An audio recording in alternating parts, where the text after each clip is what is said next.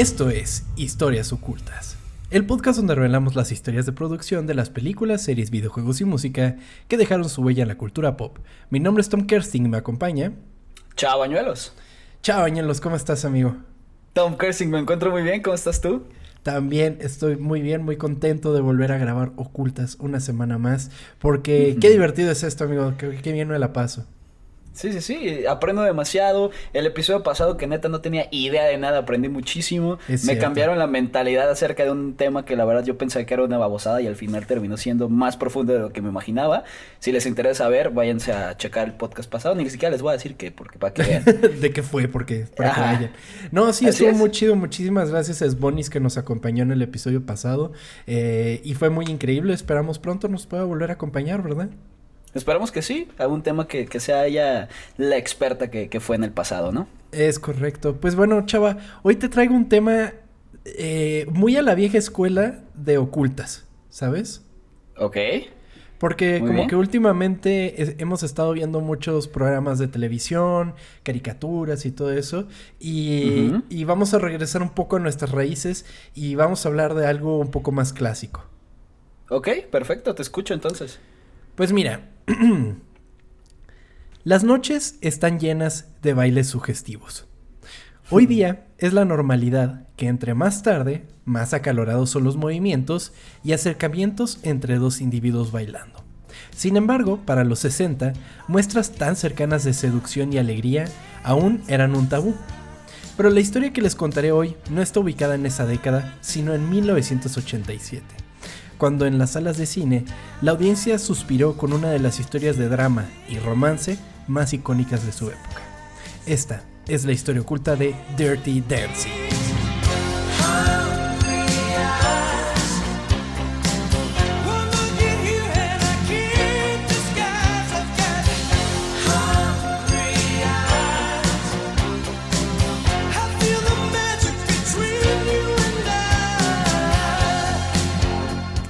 Ok, o como la conocemos aquí en México, baile caliente. El baile caliente, amigo. El baile cachondo. Es, es muy increíble Dirty Dancing, yo soy muy fan. Eres muy fan, en serio. Sí, muy cabrón, muy cabrón. ¿Ya has intentado hacer el paso y todo? No, El- el- no, ¿cómo se pero, pero han habido personas que lo han intentado en mi casa, ¿te acuerdas? Eh, no. Hubo, hu- hubo, hubo una vez que nos pusimos muy mal aquí en mi casa.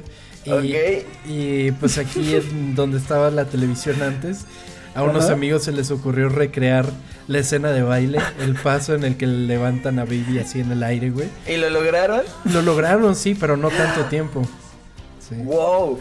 sí. Vamos a cubrir las identidades de estas personas porque estábamos muy, muy alcoholizados en ese momento. Sí, güey. Fue, fue- fue un gran highlight de este, de este departamento, amigo. Que creo que es normal que la gente que haya visto esa película lo intente, ¿no? Sí, sí, es un Creo que es clásico, la algo. verdad. De hecho, yo la- esta película sabía de su existencia. O sea, Ajá. sabía que existía, pero nunca la había visto hasta la de Loco y Estúpido Amor. Cuando. Ah, claro. ¿Sí te acuerdas? Cuando No tratan de de hacer ese eso. paso, que le dice, ¿cuál es tu movimiento aquí para seducir? Ajá. Y le dice, no, pues hago, hago este, este paso. y en eso, la morra dice, ¿qué? Y lo intentan, y sí, y güey, y dije, ¿qué es? A ver, necesito ver la película. Y la chequé eso, ¿cuándo salió la de Loco Estúpido Amor? Como Pues ya hace un rato. ya hace un rato, sí, y ahí Sí. fue donde la vi. Y también por el, el- la canción de, de Black, Eyed Peas, ¿te acuerdas? Ajá. Por eso dije, pues, de eso fue como que ya la, la conocía, pues, pero Qué, qué cagado que menciones la de Crazy Stupid Love porque neta no me acordaba de, ¿no te acuerdas? de esa mención y es magnífica. Porque Sí, además sí. ahí Ryan Gosling y Emma Stone son increíbles, tienen una dinámica. Güey, la química que tienen esos dos güeyes, o sea, Sí. yo cuando me enteré que en realidad no eran pareja, sí me rompió el corazón porque, güey, son tan bonitos juntos que dices, güey, quiero que estén casados para toda la vida. Y tengan hijos perfectos. Ajá.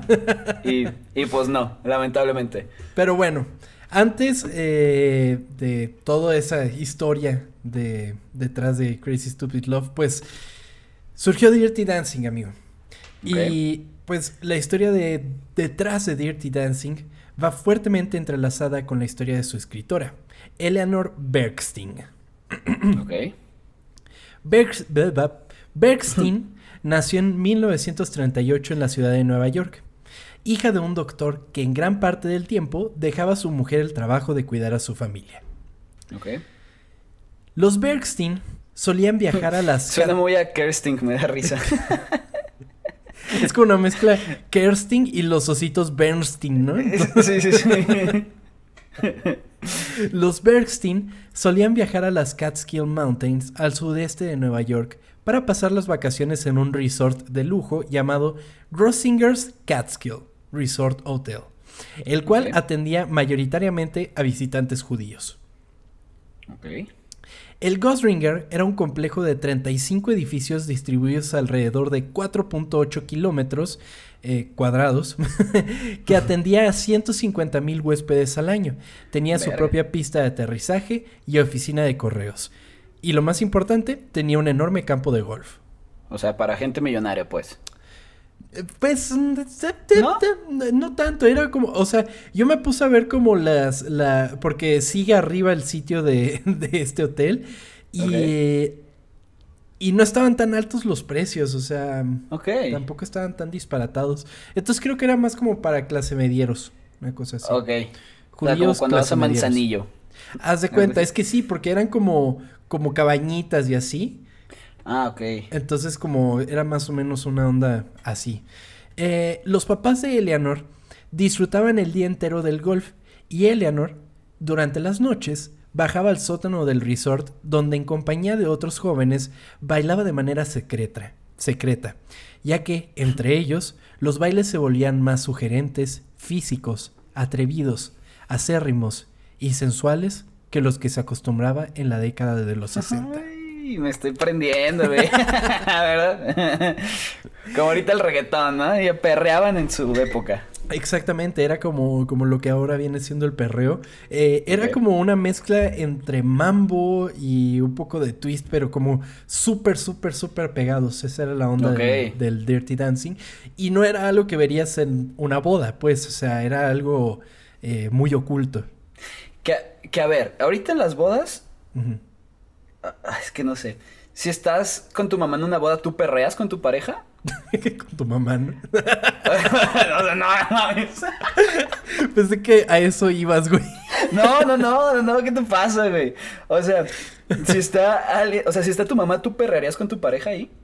Pues tampoco es que te estén cuidando, ¿no? Además, como que en No, las pistas ¿no de baile siempre incómodo? se llena cabrón, ¿no? Entonces nada más es cuestión de meterte bien adentro y pues ahí le metes bien adentro, ¿no? Al... Pero. o sea, o sea, sí. En una... Es que es diferente una boda de un antro. En antro sí es como más. Como sí, sí, sí, en antro, sí. Ahí, ahí no hay, no hay pierde. Pero, pero pues depende. O sea, nunca lo, nunca lo había pensado, amigo. Es Quizás que no he ido a muchas que- bodas. Yo- Ay, no sé, yo creo que no perrearía enfrente de mi mamá, güey, qué, qué incómodo. Díganos ustedes si perrearían enfrente de mi mamá. o si perrean solas. Ajá. ah, exacto. Pues mira, eventualmente ahí no. Eventualmente, Eleanor comenzaría a trabajar como escritora y eventualmente como guionista. Y tenía una meta en específico, llevar a los reflectores el Dirty Dancing que ella tanto disfrutó en sus años mozos. Así fue como participaría en la producción de la película It's My Turn, esterilizada por Jill Clayburgh y Michael Douglas. En esta película, Eleanor buscó agregar una escena en la que los protagonistas tuvieran una escena de acalorado baile sensual, en el que sus cuerpos se acercaban de sobremanera. Oye, con la voz que haces, güey, ahorita Uy, todos están de puedo que. hacer- y puedo hacerlo mejor, ¿quieres que lo ¿La puedes hacer mejor? Sí, por favor. Déjame acercarme más al micrófono. Una escena de acalorado Uy. baile sensual. ¡Ah! ¡Ah! Ay, güey. Ay. Uh. Ok, Sí, me ok, estoy- me continuando, amigo. calor, güey. Tenemos que concentrarnos. Ay, perdón, sí. Sin embargo, los ejecutivos pidieron que se omitiera esta escena. Porque era Ah. muy caliente. Ujú. Ok. mm. Y se brincaba directamente a una escena de sexo. ¿Qué? ¿Cómo? Dijeron, ¿sabes qué? No va a haber Dirty Dancing. directamente cojan, van. Güey, qué terrible, qué terrible, qué por qué. Entonces, pues a esta mujer le fue así como de, no mames, o sea, era por lo que me puso a hacer guiones. Y, y pues le quitaron su escena de Dirty Dancing, que, que tanto era lo que quería.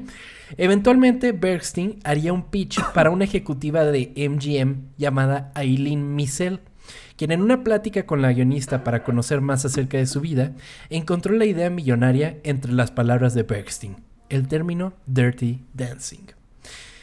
Ella le está explicando, o sea, así platicándole de, no, yo de joven y que no sé qué, y hacía esto. Y pues le llamábamos Dirty Dancing. Y esta mujer fue así de, güey, aguanta, qué gran término es Dirty Dancing. Vamos a hacer una película que, se llama así. Ok. Y es que cabe Es que aclarar. bien. Sí, totalmente. Y cabe aclarar, o sea, la vida de, de, de Eleanor literal es Dirty Dancing, de alguna manera. O sea, que van a un resort vacacional, Sí, pues es que lo se mismo. van, ajá, que se van a bailar eh, de manera oculta y no sé qué. Eh, pues es, o sea, es totalmente lo mismo, aunque ella insiste que no es biográfica, pero inclusive a ella de joven le llamaban baby. Entonces es como de, ah, O sea, literalmente todo, es toda la película y no es biográfica. Bueno. exactamente. Tal vez allá no la peló el güey, ¿no? El Patrick Swayze le valió verga. Sí, sí, sí, sí. Así se escribiría un primer tratamiento de la película, mezclando las vivencias de la guionista y creando alrededor de este un drama romántico, el cual, a ser pichado al entonces presidente de MGM, Frank Yablans, fue aprobado para su producción inmediata. Ok. Gustó. O sea, fue también se como- prendió el güey. Sí, dijo, uff, sí, jalo. Súper jalo. Sin embargo, al día siguiente Frank Yablans fue despedido. Verga. ¿Y qué pasa con lo que es la prueba ahí? Dirty Dancing así entra a un limbo, al no ser aprobada por la nueva administración de MGM y no encontrarse en producción cuando ocurrió este cambio. Ok. O sea, si ya está en producción, pues se chinga y sigue la cosa. Exactamente. Eh, pero, pero pues era nada más como lo leyó y dijo, Simón, jalo, chingón. Pero pues ahí quedó, lo despidieron y se quedaron así como de... ¿Y luego? ¿Y ahora qué? Sí. Así los derechos del guion volvieron a mano de Eileen, quien buscó desesperadamente un estudio que produjera la película. Sin embargo, todos y cada uno de ellos se negó a producir una película tan femenina, contada desde la perspectiva de una chica y producida principalmente por mujeres. ok, los ochentas. Exactamente, porque en Sí. aquella época estaban películas tipo Top Gun, por ejemplo, así, súper masculinas. Oh. Ajá, bueno, masculinas, entre comillas, ¿no? Porque tiene un contexto muy gay, Top Gun, pero... Sí. Pero bueno, ese tipo de películas eran las que estaban pegando y, y querían los estudios ese tipo de, de- de películas. Que normalmente lo que es como súper masculino es súper gay. O sea, ver hombres mamados dispararse sin camisa, perdón que te lo diga, es súper gay. O sea, ¿qué te puedo decir? O sea, el fútbol americano que es como súper masculino es súper gay. Son hombres mamados con trajecitos pegados, que se Pegados. les ve el paquete. O sea, perdón que te lo diga, pero sí, ¿eh? Sí, sí lo es, es bastante gay. Pero bueno, hay que abrazar nuestra masculinidad, amigo. Exactamente, sí. Que no está mal serlo, pues, pero es como... lo- así es. Aquí es cuando entra la ecuación Vestron Inc. Vestron Incorporated. Vestron Incorporated jugaba en las sombras de las grandes distribuidoras de películas, revolucionando la industria del entonces cada vez más creciente formato casero. Vestron, en un principio, fungía como un outsourcing para la producción de las versiones caseras de las grandes películas de Hollywood.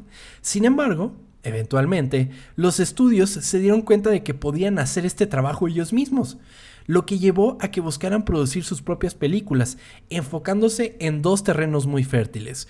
Uno eran los videos triple X para adultos y dos eran las películas desechadas por los grandes estudios de Hollywood. Ok. Entonces rápidamente, estos güeyes les pasaban así, por ejemplo, la película y le decían, tú hazme el- la, la versión para, para, para casa, ¿no? Y la hacían hasta que los estudios fue como de, güey, estamos gastando una pendejada de dinero, vamos a hacerlo nosotros. Y ahí estos claro. güeyes fue como de, ¿y ahora nosotros qué pedo? Pues vamos a hacerlo nuestro. Y se fueron por estas dos opciones. Ok. Así, Vestron se puso en contacto con Aileen y entre la desconfianza de la productora se pactó realizar la película bajo la dirección del ganador del Oscar, Emil Ardolino. Emil era ganador del Oscar, pero del Oscar a mejor documental. Por lo que optar por Ardolino fue una apuesta muy arriesgada. Sí. O sea, como director. Como director, exactamente. No, pues, o sea, sí.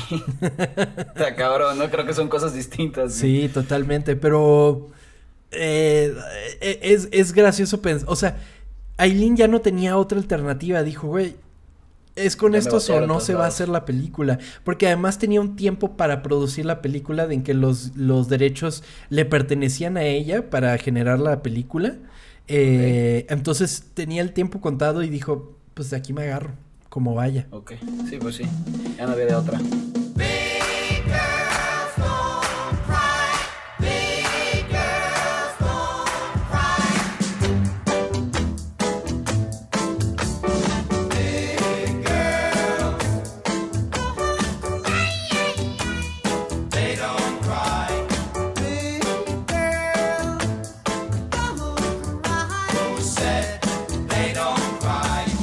Ardolino era un director claramente capaz para captar las emociones del baile al crecer rodeado de producciones de Broadway y ganar su Oscar con un documental acerca de Jacques D'Ambrosi y su escuela de baile para niños.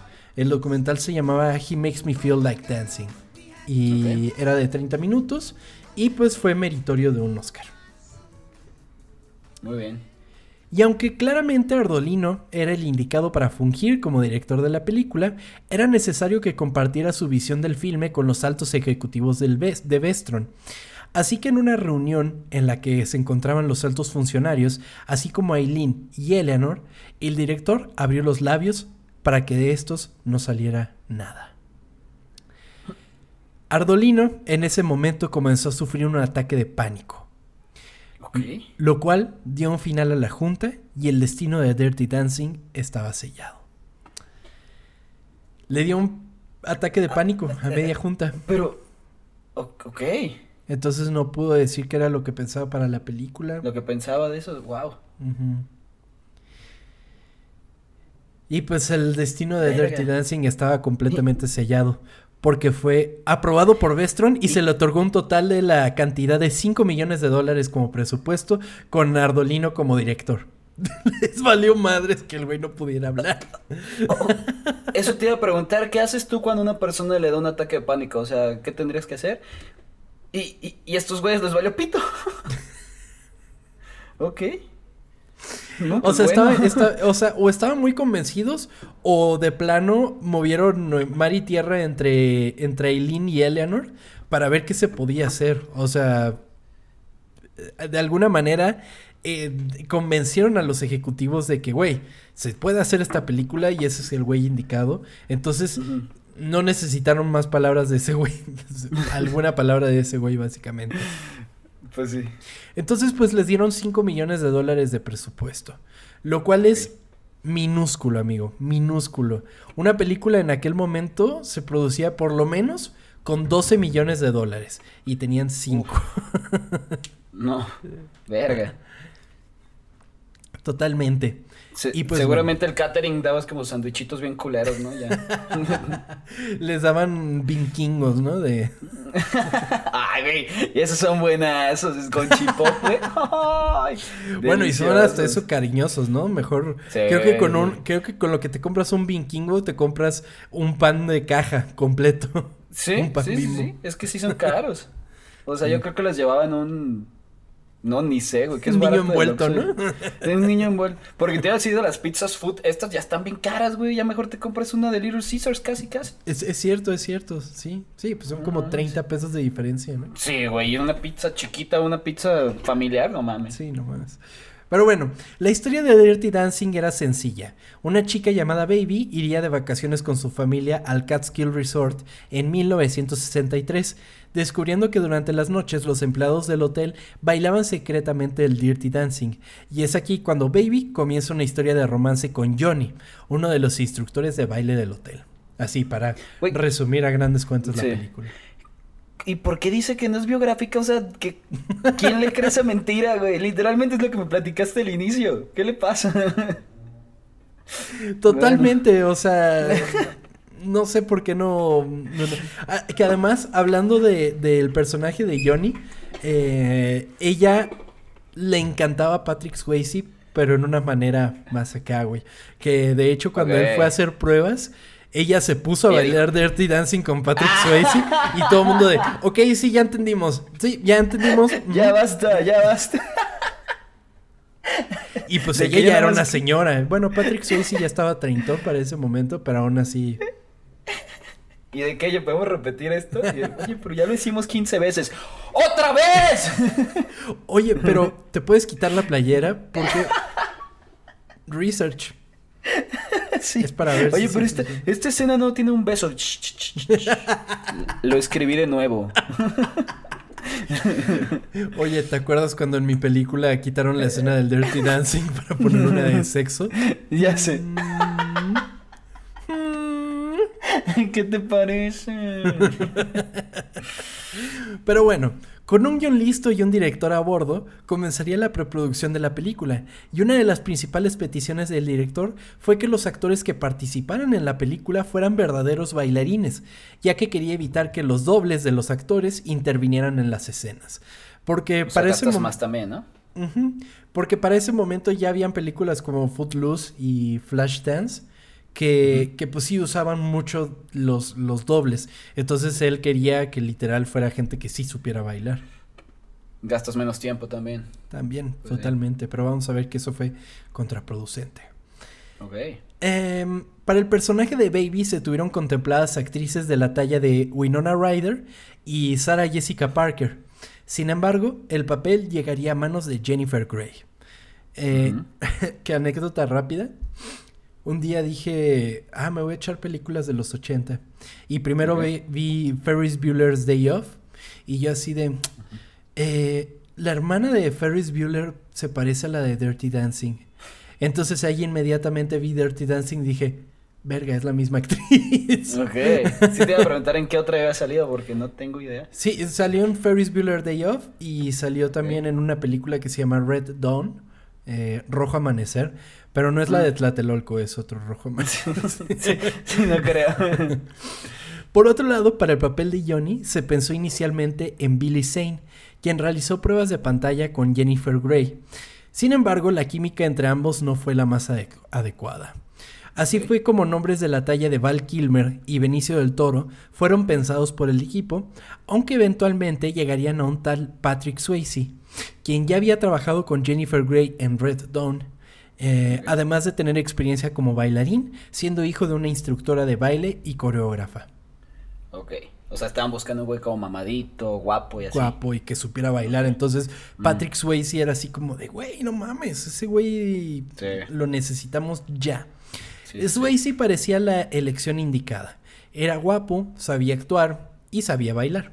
Sin embargo, en su currículum aparecía una pequeña advertencia escrita. No bailar.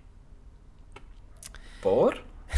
Esto era debido a que tenía una lesión en la rodilla.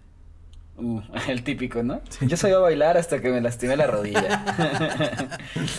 Él sí sabía bailar, pero, pero pues estaba lastimado. Se lastimó la rodilla. Totalmente. Así que Swayze leyó el guion y le agradó tanto el personaje de Johnny que decidió tomar el papel de todos modos. ok, muy bien. Dijo, jalo, jalo, está chingón. Él también fue el que salió en Ghost, ¿no? Ah, sale en Ghost. Ok. Sí, sí, sí. ¿Fue después esa o antes? Fue después, fue después. Ok. Sin embargo, a pesar de la clara adoración que los productores tenían por el actor, Jennifer Grey no estaba muy conforme con la decisión, ya que al trabajar juntos en Red Dawn resultó irritante para la joven actriz. Oh, Ujú. le caía mal. Uf. Para Red Dawn, el elenco tuvo que tomar ocho semanas de entrenamiento militar para entrar en sus personajes. Fue aquí cuando Swayze desarrolló un carácter de líder muy duro a manera, eh, a manera de actor de método. O sea, se ca- Sí, sí, cayó sí. en el personaje. Y pues ya sabemos de varias situaciones en las que por lo mismo les va de la chingada en la producción. Sí, sí, sí. Esto llevó a que el actor mandoneara de sobremanera durante la producción. Lo que irritó terriblemente a Jennifer Grey, y regresando a la preproducción de Dirty Dancing, llevó a que la joven actriz se negara rotundamente a que su coestrella fuera Swayze. Ok. Le cagaba. Verga, qué incómodo. ¿Cómo lo hicieron, güey? No mames. O sea, qué incómodo trabajar con alguien que, te cague. Siento que Totalmente. en un trabajo normal de oficina, ok, puede pasar. Pero vas a bailar con él así pegadito, rico, güey. ¿Cómo le haces si te caga? Exactamente, pues mira, los productores explicaron la situación a Patrick y el actor pidió hablar a solas con Jennifer Grey. Y después de media hora de plática, ambos limaron asperezas y acordaron trabajar juntos en Dirty Dancing. Sencillo. Sí, se ¿Media pusieron a platicar y dice que cuando salieron de platicar, los dos traían los ojos rojos así de tanto llorar, güey. Ok, wow, bueno. Ve, así se arreglan las cosas platicando. Si usted tiene un problema con alguna persona, háblelo. Háblelo, Y llore. porque seguramente no volverá a pasar nada malo después de eso. Ok. Creo que vienen cosas malas. Total que ambos hicieron una prueba en la que interactuaban y también bailaban. Y la química era clara. Era una pareja destinada a compartir pantalla. ok. Los Porque eso sí se pasa mucho de en- que, güey, qué pedo con estos vatos. Y estaba muy chida su prueba. Sí, eso pasa mucho. Cuando, cuando los protagonistas no hay química, sí la película te la baja un chingo. Sí. Aunque no. Aunque sea buena, güey. Sí, totalmente. Y por el contrario, unos actores con muchísima química la levantan, pero cabrón. Así es. Pues bueno, así comenzaría el rodaje de la película en Carolina del Norte y en Virginia, mezclando dos locaciones distintas por medio de la edición para crear una sola ubicación en la pantalla. O sea, todo el hotel en sí es nada más, eh, sí son dos locaciones. Y una de las cosas que hicieron es que se llevaba, o sea, ellos llevaban los farolitos, tenían unos faroles que ponían en el pasto, así como, como para marcar el camino. Entonces, en los dos hoteles, bueno, en las dos locaciones, pusieron los mismos farolitos. Entonces ahí andaban con los Se los farolitos. llevaban de así. arriba. ah, Sí. Qué wea. Ah, es que no había dinero, no podían comprar más, ¿verdad? Exactamente, verdad. era como de, tenemos Hay que ahorrar en todo. Lo mismo, sí, totalmente. Sí. Pues bueno, sin embargo, para las locaciones de la película que se estaba grabando, la película tendría otro nombre, llamándose solamente Dancing, para evitar que tanto elenco como equipo de producción pensara que se estaba grabando una película pornográfica a las que Vestron estaba tan acostumbrado a producir. Ok. Para que no haya confusiones. Es que sí, Dirty Dancing, no, nunca has escuchado ese nombre y dices, "Mm, Sí. Sí, sí, sí. eso está porno.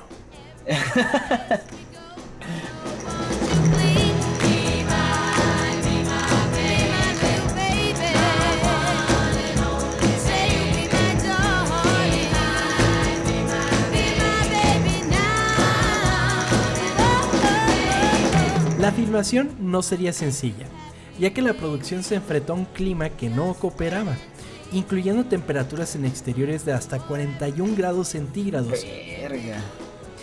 a lo cual si le agregamos el equipo de iluminación, la temperatura podía llegar hasta los 49 grados centígrados en tomas de interiores. No, no, no mames, no. No, no podría, güey. ¿Cómo? El otro 49 día estaba grados viendo- centígrados, güey, te derrites. Güey, el otro día estaba viendo el, el- Soy mucho de estar viendo climas como en distintas partes del mundo. Y me metí al de... ¿Qué era? Ay, se me fue. Eh, a Mexicali, güey. A las 10 de la noche dije, ah, vamos a ver. Güey, estaban a 35. A En las la 10 de la noche. No mames. 10 de la noche a 35 grados. Si tú eres de Mexicali y me escuchas, ¿cómo le haces? ¿Cómo lo, cómo lo logras? O sea, no, yo no podría, güey. Pues Estamos en a todos lados 35 aquí en la tarde. tienen lo de el clima, ¿no? Que le dicen. O sea, sí, yo creo que en su casa a huevo deben de tener, porque si no. Pero sales de la, sales a la calle, güey, es como. Te quemas. Te no mames. yo- sí, güey, yo no, no, no podría, güey. La neta. Qué desmadre. Pero sí, ¿no? Imagínate ahora trabajar así. Güey, Y estar bailando, güey, ¿no? y estar bailando y todo y, sí, y verte perfecto, porque además es como de sudas tantito, güey, hay que limpiarte. o Te sea. limpian, sí. Sí, no, no mames. Pues bueno, 10 personas se desmayaron dentro de los 25 minutos de, de rodaje de un día, güey. Así, 10 personas. Pues es que sí, güey. No se les ocurre. O sea, es que qué pedo. Sí, o sea, así de cabrón estaba el clima. El clima no sería lo único acalorado en la producción, ya que si bien Hmm. Swayze y Gray se comenzaron a llevar mejor durante la filmación, al poco tiempo comenzaron a aparecer las diferencias entre ambos. Ok.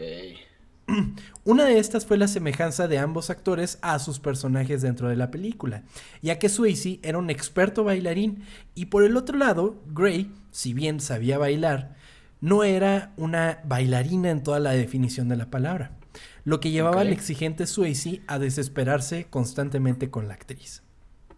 Ok. O sea, se enojaba cuando se equivocaba y todo eso. Y que tenían que repetir muchísimas veces el paso y que no sé qué. Tal vez por pues, eso lo hacía tan bueno, ¿no? Que se parecían tanto que... Exacto, porque pues en la película Baby no sabe bailar al principio nada, güey. Nada. Entonces quizás eso se refleja en la película. Ajá. Sí, sí, sí.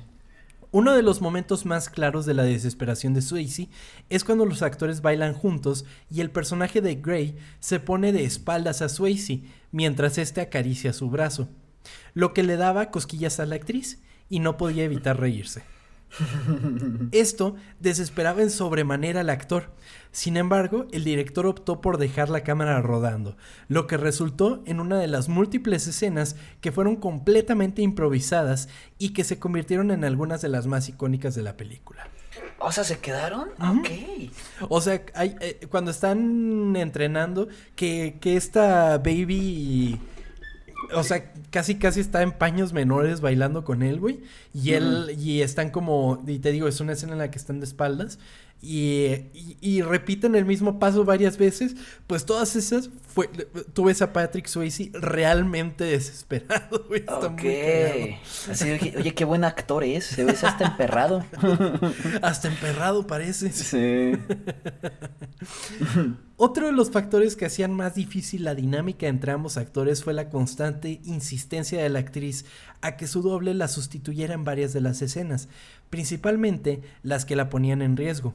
Una de estas escenas es en la que Baby y Johnny bailan sobre un tronco elevado. Swayze decidió realizar la coreografía él mismo, lo que lo llevó a caer del tronco y lastimarse la rodilla, siendo llevado de emergencia a un hospital. ¿La que ya está chingada o la otra? Eso no sé. Yo también me pregunté lo mismo cuando estaba investigando. Dije, es que ¿Habrá sido la misma? ya sé. Pero, pero bueno, eso obviamente llevó, llevó a que la película se retrasara. Es que también te pones en su papel de que, güey, yo me estoy arriesgando, estoy haciendo todo y tú de que, ay, sí, ponte, que, ponga, que venga la, la... La doble. La, la, doble, pues sí, es como que dices... Mm".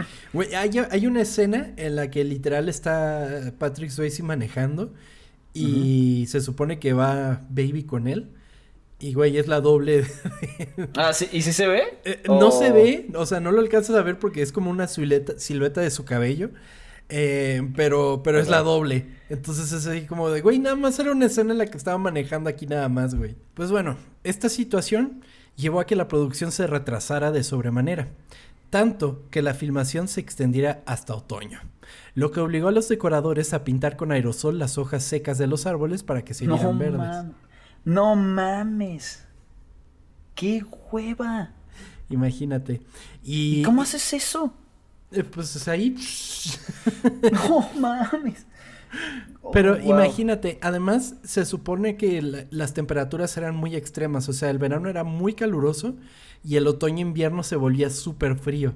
Entonces, cuando entraron a otoño, estaban a menos 4 grados centígrados, güey. Y la escena que tienen en el, en el lago la hicieron a esa temperatura, güey. Güey, puro clima extremo, pobres cabrones. sí, entonces dicen, güey, ¿qué, pedo? O sea, esa escena en la que se ve que están disfrutando en el agua y que no sé qué, que se levantan y que están sufriendo, güey, están sufriendo, literal. Verga. Que ese es ser buen actor, ¿no? Estar sufriendo bien cabrón y ver que estás disfrutando. Sí, estar cabrón. Pues bueno, el rodaje concluyó el 27 de octubre de 1986. Sin embargo, a nadie en el equipo le gustó el montaje preliminar y los ejecutivos de Vestron estaban convencidos de que la película iba a ser un total fracaso. Ok. Lo que los llevó a consultar con un experto de la industria, el productor Aaron Russo, a quien le proyectaron la película en solitario. Una vez terminado, Russo se dirigió a los productores y les dijo una simple frase. Quemen los negativos y cobren el seguro. No mames. Sí. Eso no lo escuchó la, la escritora, ¿verdad? Quiero pensar que no. Quiero que eso nada más fueron eh, ejecutivos de Vestron. Pero, pero, güey. Qué te ha de echar súper para abajo eso. No mames, sí.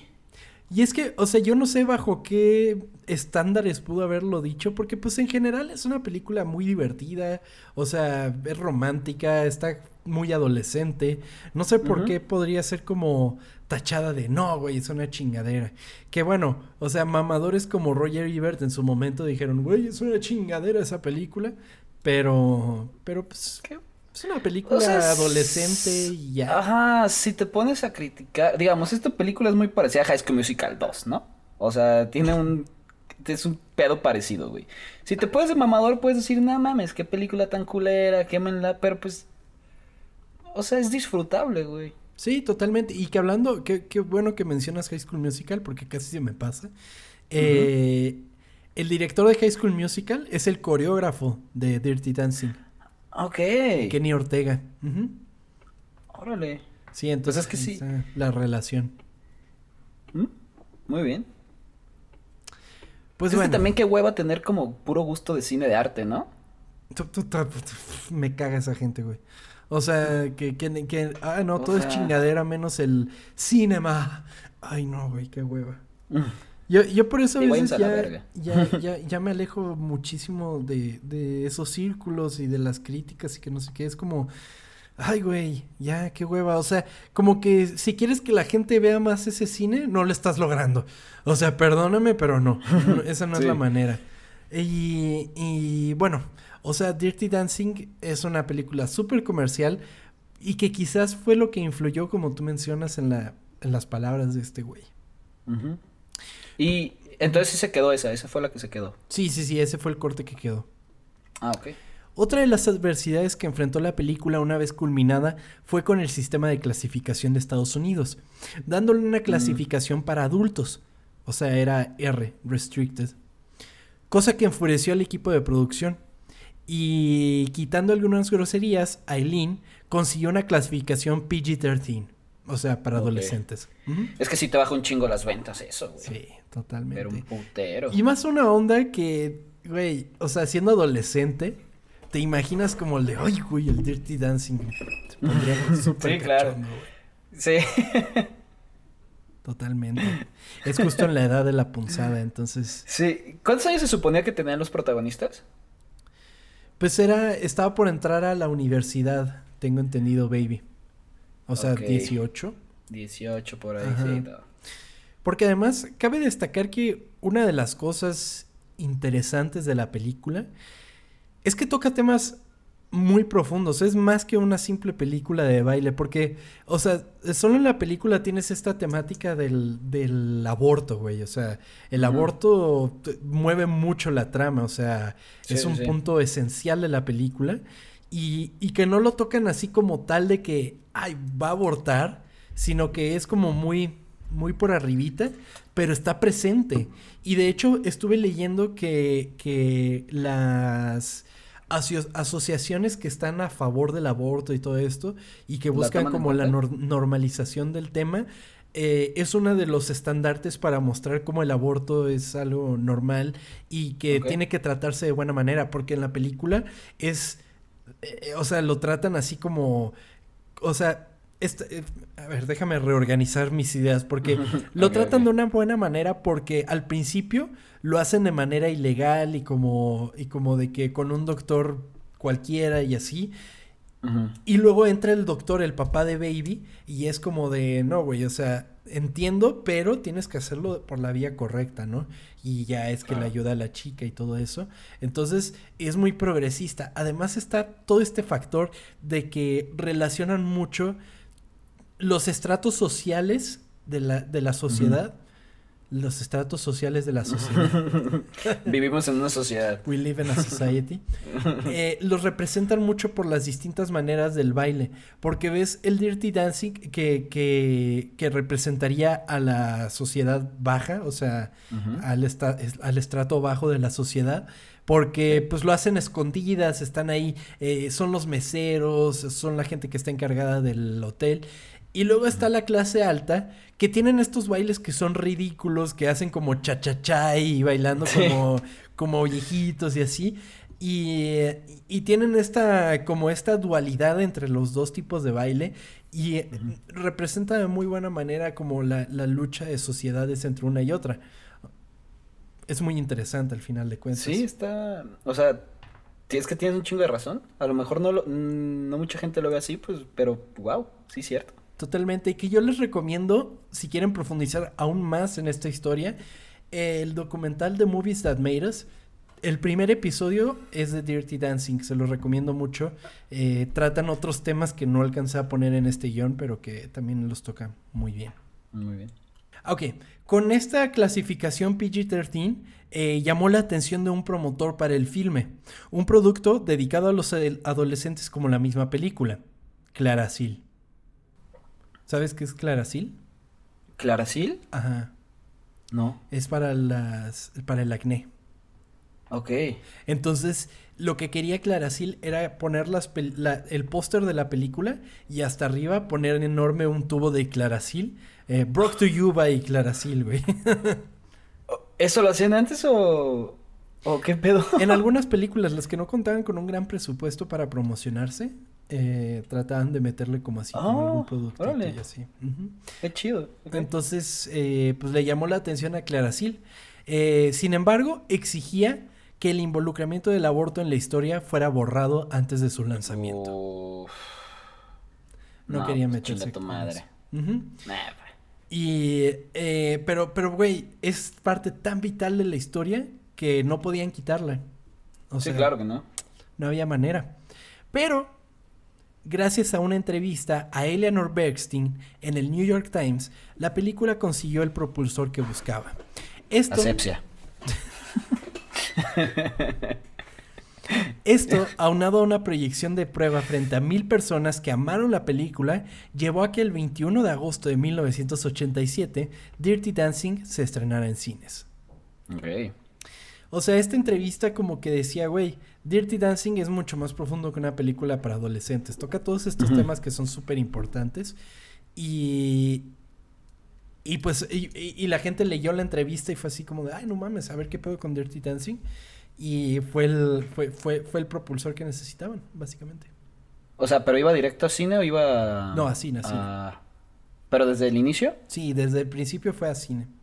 O sea, era como parte del trato. O sea, se va a cine y nosotros tenemos la distribución casera. Porque también en formato casero le fue muy bien a Dirty Dancing. Dirty Dancing recaudó casi 4 millones de dólares en su primer fin de semana. O sea, casi recuperó la, inversión. Los 5, ajá. Y culminó con un total de 214 millones de dólares alrededor del mundo. Wow, no, pues sí les fue bien, güey. Imagínate ese margen, güey. De 5 millones sacas 214, güey. No, pues. ¿hay, ¿hay, dos acaso? ¿No hay dos o sí? Hay dos, se llaman ah. Noches en Cuba, una cosa así, güey, bien rara. no pegó, no pegó. Hay un reality show. Eh, bueno, hubo. Hace poquito, ¿no? Ajá, sí. Sí, 2010 sí, y poco. Ajá. Eh, hubo también una precuela directo a televisión que tampoco pegó y ahorita están en pláticas para hacer una secuela de la película original. Lo cual es un poco complicado porque pues Patrick Swayze está muerto. Ya murió, ¿no? Sí. Pero dicen que no lo recastearían. O sea pues que como en Ghost, ¿no? Qué idiota eres. Qué idiota eres, pero pero pues están buscando hacer una secuela, pero pues quién sabe. O sea, yo, yo siento que la película vive por su legado propio, ¿sabes? Sí, claro. Y, y estas pequeñas cosas, como tú lo mencionas, como la de. La de. La película de Emma Stone, eh, el sampleo que le hicieron en la en la canción de la canción de The Black Eyed Peas, esas cosas, siento que mantienen un poco vivo el, el recuerdo, porque además tiene muchas escenas muy memorables. O sea, el momento del que estábamos platicando, cuando él la levanta en el aire, es como de, güey, qué pedo. Es que ya eso ya es cultura general, ya sabes. Sí. O sea, sabes, se pasa desde qué película es y pues se queda guardado pues en la mente de toda la gente que, que sabe de eso, güey. Pues bueno, los proyectos son accidentados, a veces con problemas entre los involucrados que podría parecer acercan más al final de los mismos de manera abrupta. Pero productos como Dirty Dancing, tocando de forma tan personal los problemas con que nuestra sociedad enfrenta, tienen un corazón en el que sus creadoras confiaban y que gracias a su esfuerzo y dedicación hoy nos permiten soñar con ese final tan emblemático. Esta fue la historia oculta de Dirty Dancing. Now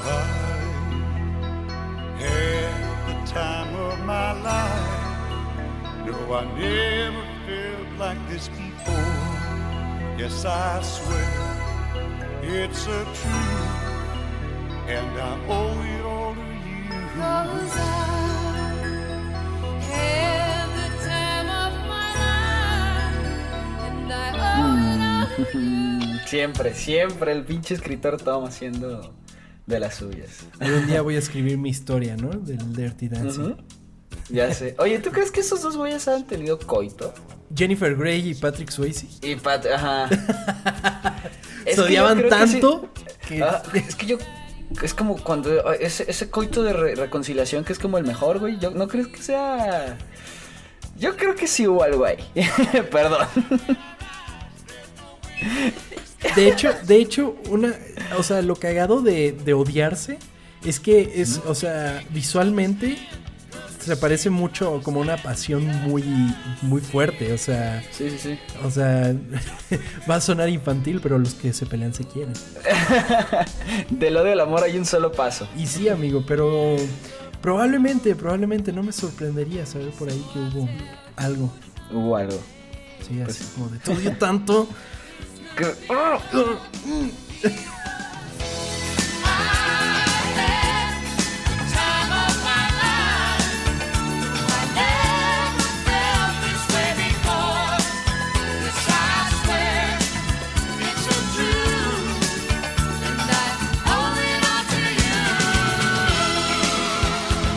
Es que sí pasa, ¿no? Como, qué chingada madre, te odio tanto, pero me gustas.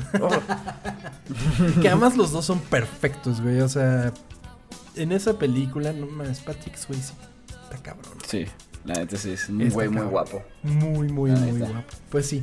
Pero bueno, esa fue la historia oculta de Dirty Dancing. Y espero les haya gustado este episodio, amigo. Sí, amigo, a mí me encantó. La verdad, este.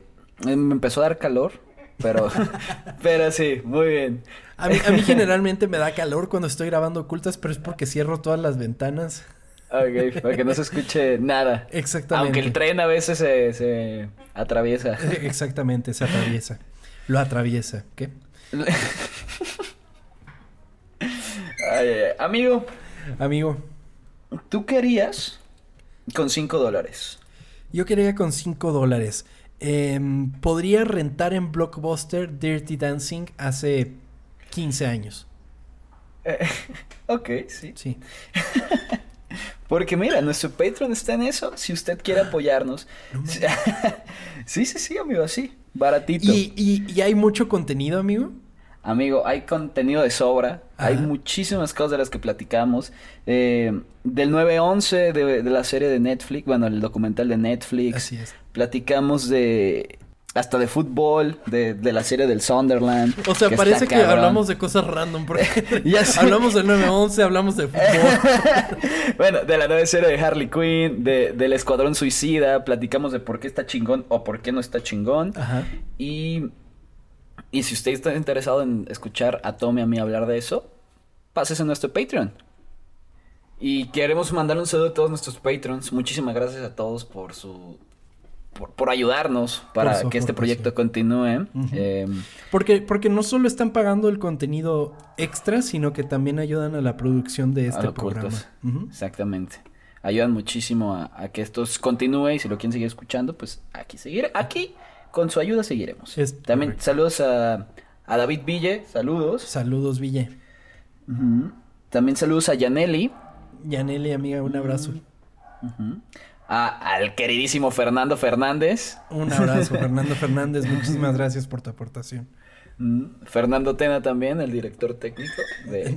Ahorita no tiene trabajo, pero saludos. No, no es cierto. Saludos, Fernando. Un saludo, Fernando. Saludos también a, al queridísimo, al gran... Lo voy a decir como dice aquí, ¿ok? Plano de juego. Plano de juego, patrocino. Plano de juego. Así es. Qué chingón, un abrazo, champ. Muchísimas gracias por tu aportación. Muchísimas eh, gracias. Y pues sí, si quieren más contenido de ocultas, pueden suscribirse al Patreon, está muy chido, metemos cosas eh, muy curiosas, por ejemplo, estamos poniendo cada semana el guion de ocultas, estamos poniendo también las posibles portadas que se pudieron haber utilizado en los episodios de ocultas, así que si quieren más contenido, pues ahí está disponible. Además que si ustedes entran, por ejemplo, el siguiente mes, en octubre, van a tener también disponible el contenido de septiembre. Entonces igual y pueden irse parneando, o sea, un mes sí, un mes no, porque pues también entendemos que a veces la situación económica pues no es la mejor como para darle dinero a un podcast, ¿no? Entonces pueden ir haciendo eso también y serán igualmente agradecidos también. Muchísimas gracias a la gente que nos estuvo escuchando y compartiendo y todo, porque también esa es una manera de apoyar este proyecto. Pues bueno, Chava, muchísimas gracias por estar aquí. Tom, gracias a ti, gracias a todos. Nos vemos, eh, bueno, nos escuchamos la próxima semana en Historias Ocultas. Es correcto, nos vemos, amigo. Adiós. Bye.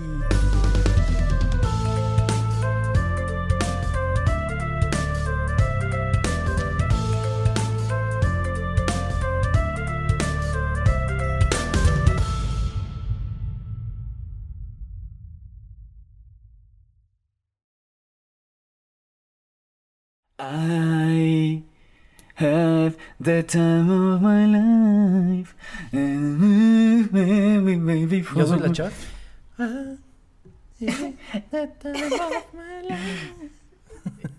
Y, para esta es, la versión de, de Black Eyed Peas.